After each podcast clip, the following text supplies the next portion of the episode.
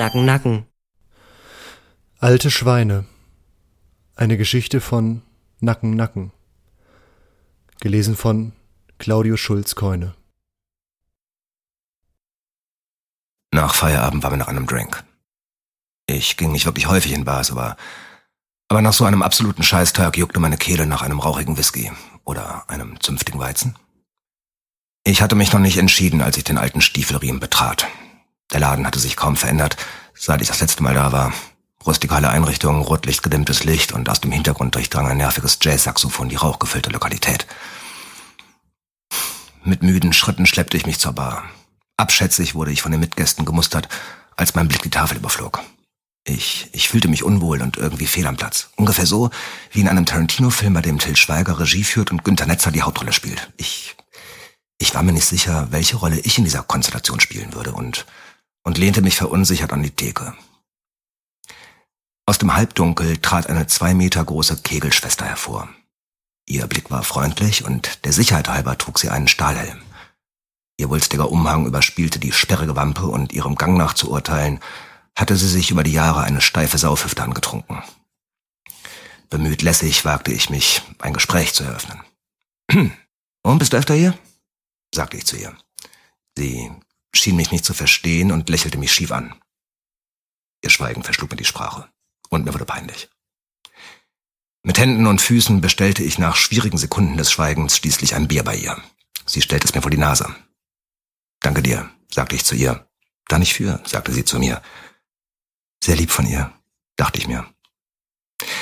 Nach dieser angenehmen Gesprächskette drehte ich mich etwas entspannter um und nahm einen kräftigen Schluck von meinem Lieblingsbier. Wie ich den Blick durch den Laden streifen ließ, versuchte ich die Barsituation zu erfassen. Ich war schon immer sehr ungeschickt darin, sympathisch rüberzukommen, und so bestellte ich mir schnell ein paar Bier nach, um meine Zunge zu lockern. Leicht angepeitscht tigerte ich durch die Bar auf der Suche nach Anschluss. Hier und da konnte ich mich unangenehm mit den Daumen in den Gürtelschlaufen für zwei, drei Minuten zu einigen Grüppchen dazustellen.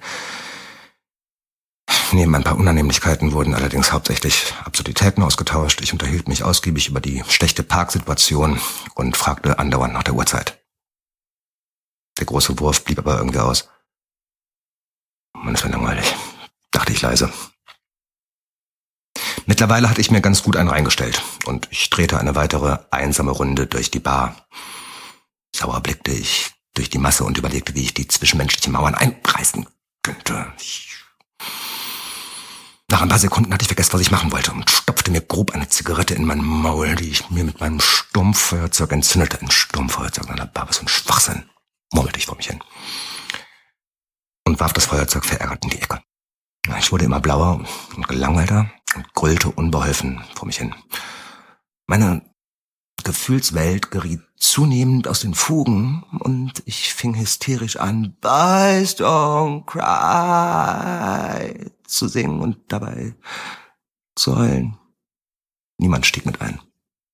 Als sich das Lied dem Ende neigte, musste ich schnell etwas Neues wagen, um nicht unangenehm aufzufallen.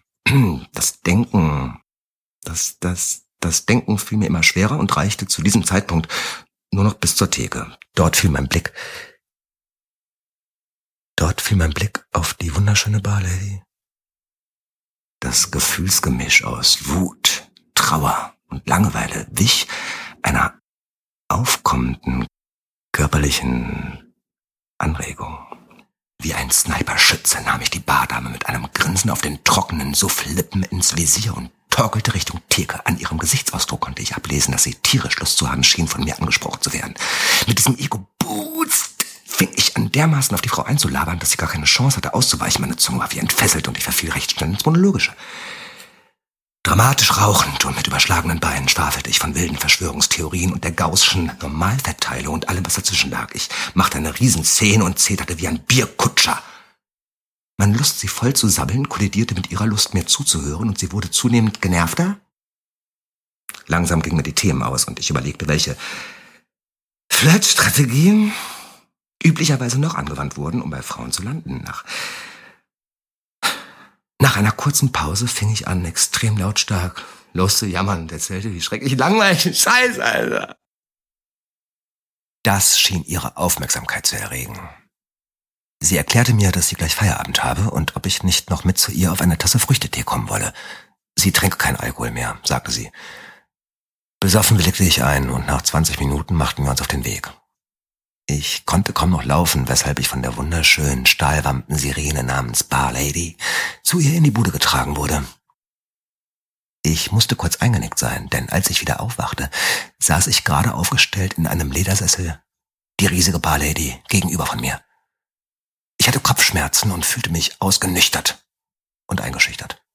Ich nahm einen Schluck Früchtetee und blickte verklemmt durch die Gegend, während ich erwartungsvoll von gegenüber angestarrt wurde.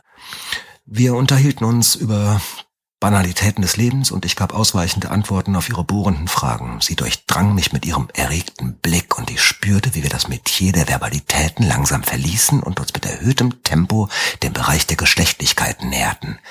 Fax dir schlecht, dachte ich.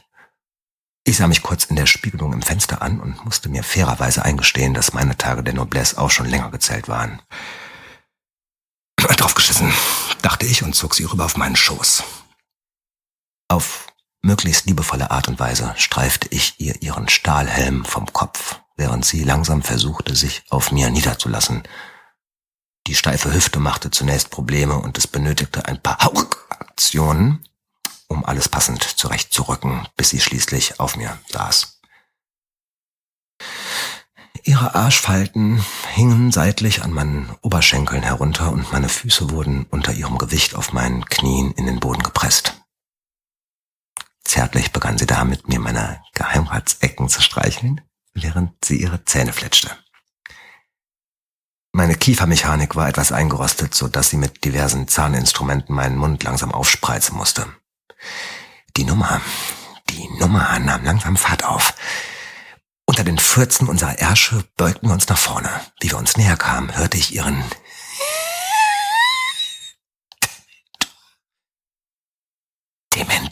dementorartigen, röchelnden Atem und erschauderte.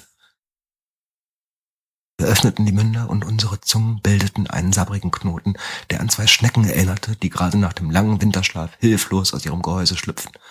Gierig begannen wir uns die Münder zu lecken und ihr Anus begann mit dem atypischen Kräuseln. Der Anblick verunsicherte mich und ich legte mich wie ein harmloses Insekt vor ihr auf den Rücken und ergab mich meinem Schicksal. Wie ein Metzger schnürte sie meine Hühnerbeine zusammen und klemmte sie unter sich ein. Schwerfällig wagten wir es loszuknattern. Es musste sehr ungünstig und mechanisch ausgesehen haben. Mit schneller werdenden Beckenstößen saß sie auf mir und wir gerieten immer wieder aus dem Takt. Ihre Arme baumelten wie wie, wie, wie, wie alte Schweine von ihren Schultern herunter und unter dem falschen Bumsrhythmus knallte meine Halbglatze immer wieder auf den Boden und klemmte meine Nerven ein. Es wurde immer unerträglicher und unsere Haut schwoll unter der Reizreibung zunehmend an und schien sich zu entzünden. Hitzig wälzte sie sich unter grunzenden Ausstößen auf meinem schweißgetränkten Oberkörper. Es glich einem bizarren Mittelalterritual und ich spürte, wie wir uns von Sekunde zu Sekunde weniger leiden konnten. Ich verlor unter den Schmerzen langsam das Bewusstsein und bewegte mich an der Grenze zum Delirium, während sie mich mit wutverzerrtem Gesicht anstarrte und brutal auf mir rumpolterte. Es war... Ja, äh, es war der schlechteste Sex, den zwei Menschen jemals gehabt haben, und nach zehn Minuten der absoluten Zumutung mussten wir den Drahtseilakt vorzeitig abbrechen. Am nächsten Morgen wachte ich auf, mir war direkt langweilig. Sie wartete bereits mit einem Tablett am Bett auf mich. Schweigend sah sie mich an. Zum Frühstück gab es Erdbeerzwieback mit Schokoplättchen. Dazu eine Kanne Früchtetee. Zögerlich biss ich in mein Plättchen und versuchte, die peinliche Stille durch lautes Schmatzen zu durchbrechen. Ihr schien es ähnlich zu gehen und sie begann bitterlich zu heulen. So saßen wir schmatzend und heulend eine geschlagene Viertelstunde vor uns hin und ertrugen die Unbequemlichkeiten der letzten Nacht. Ohne ein Wort zu wechseln, zog ich mich an und verließ wie ein getretener Hund ihre Wohnung. Beim Umdrehen in der Tür zeigte sie mir noch den Mittelfinger.